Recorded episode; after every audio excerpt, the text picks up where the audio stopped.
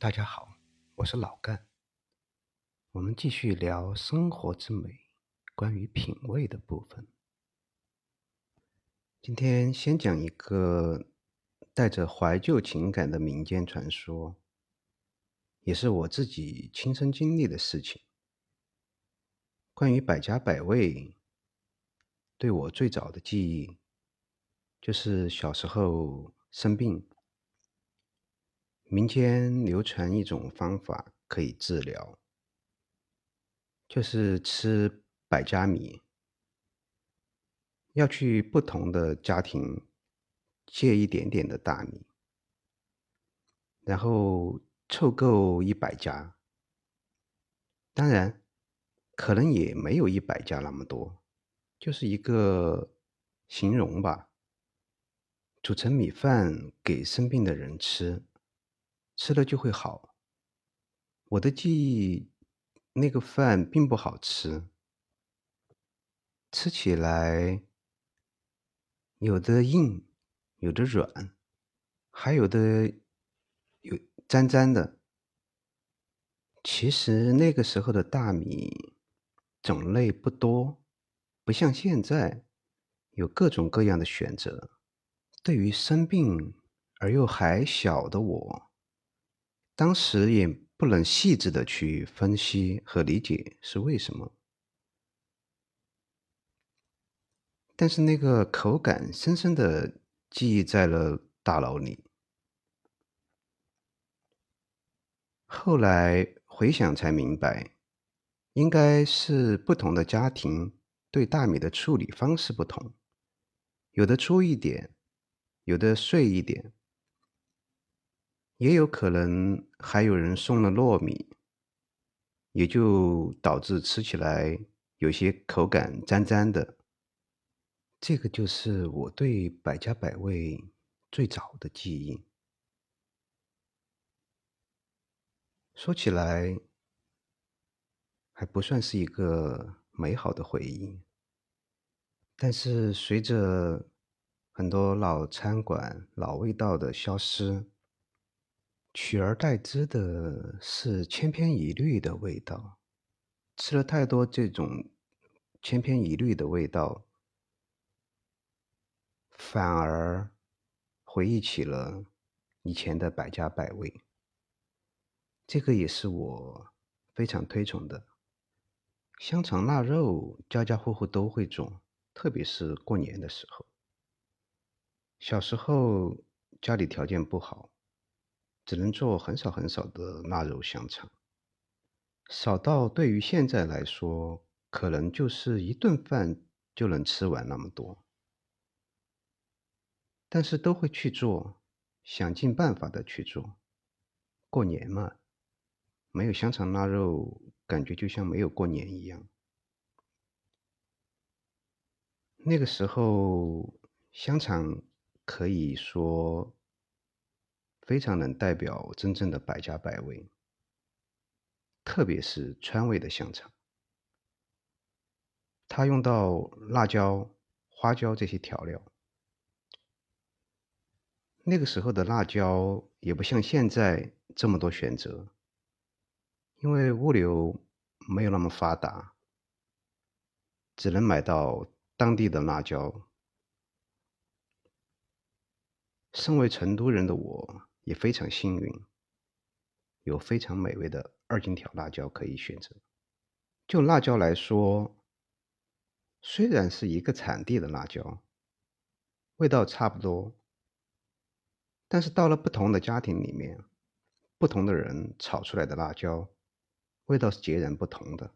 这不同味道的辣椒，最后加到了香肠里，还包括花椒和其他的调料。调料的搭配，不同的比例，出来的味道都不一样。以前小时候最美的记忆就是过年的时候，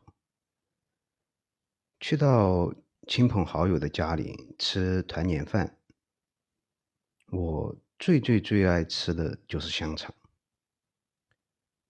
可能大人还在忙于交际。但是我的所有的专注点就在那一盘香肠，很期待，非常期待那个香肠是什么味道，但是基本上都没有让我失望过，每一家的味道都不一样，都非常好吃，不同的好吃。但是现在不知道从什么时候开始，每一家的香肠味道都开始变得一模一样。不管是从口感、肉的肥瘦比例，从口感到味道，都变得那么的一模一样。因为全都是用的袋装化的品牌调料，用机器加工。这样的味道就是千篇一律。吃过一家以后，你就会知道第二家、第三家香肠是什么味道。再也没有新意，再也没有一家人围在一起装香肠的幸福感，再也没有那个对不同味道期待的幸福感。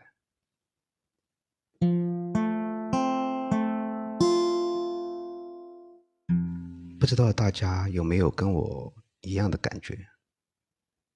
有时候自己去吃到一个很好吃的东西，就想第一时间分享给好朋友，然后约上一起去吃。结果发现并不那么好吃了，是因为做的更差了吗？其实不是，而是人发生了变化。吃东西的时候，环境发生了变化。这个环境变化倒不是说餐厅的环境有了改变，而我指的是人。首先，人多了以后，本来纯粹的吃东西的专注会改变，会更多的去考虑另一个人的感受。而忽略菜的味道，还有一个最重要的因素，就是你请来吃饭的朋友，他也并不一定就是特别爱吃或者懂吃，然后你整个气场就完全改变了。这个感觉我深有体会，不止一次。最开始也质疑餐厅的水准变差了，再到后来去吃的时候，又回到了很美味的感觉，直到最终明白了这个道理，也总结了经验。如果想要享受食物的美味，不能超过三个人，而且。还必须是懂吃会吃的人。说到这个，我比较羡慕一个美食家，他每一年都会跟一个非常志同道合的朋友一起约好去某个地方旅游。他们的旅游方式和我们平常理解的旅游是不一样的。当选定好一个地方。就在那个地方待到回家为止。我们假设为半个月，这半个月里面，就在那一个小范围区域里面，也不会说坐车往返很远的地方去，可能就在走路一天能达到的距离，各种的吃，一条街一条街。一个店铺一个店铺的吃，把这个地方所有的店铺全都吃遍。一道菜上来以后，大家就去品它和评它，评论的评，把吃融入到灵魂。反观我们，是不是在更多的时间里面，当菜端上来的时候？基本上就是一手手机、一手筷子的吃，眼睛盯着屏幕，或者虽然在吃，没有看手机，跟朋友一边聊天一边吃，聊的话题跟吃也没有什么关系。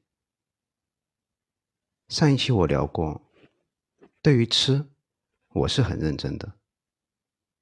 请我吃饭，我就是去吃饭。应酬交际肯定会有，但是等到吃完饭再说。而这个也是我想表达对吃的顾虑，顾虑到其他的东西多过于吃。这个时候，任何的美味你都吃不出它的味道，反而这个时候只有一种味道。也就是现在最流行的一种味道，就是辣。这种比较刺激的味道，一种痛觉，它才会在这么浮躁的环境里面让你感受到它。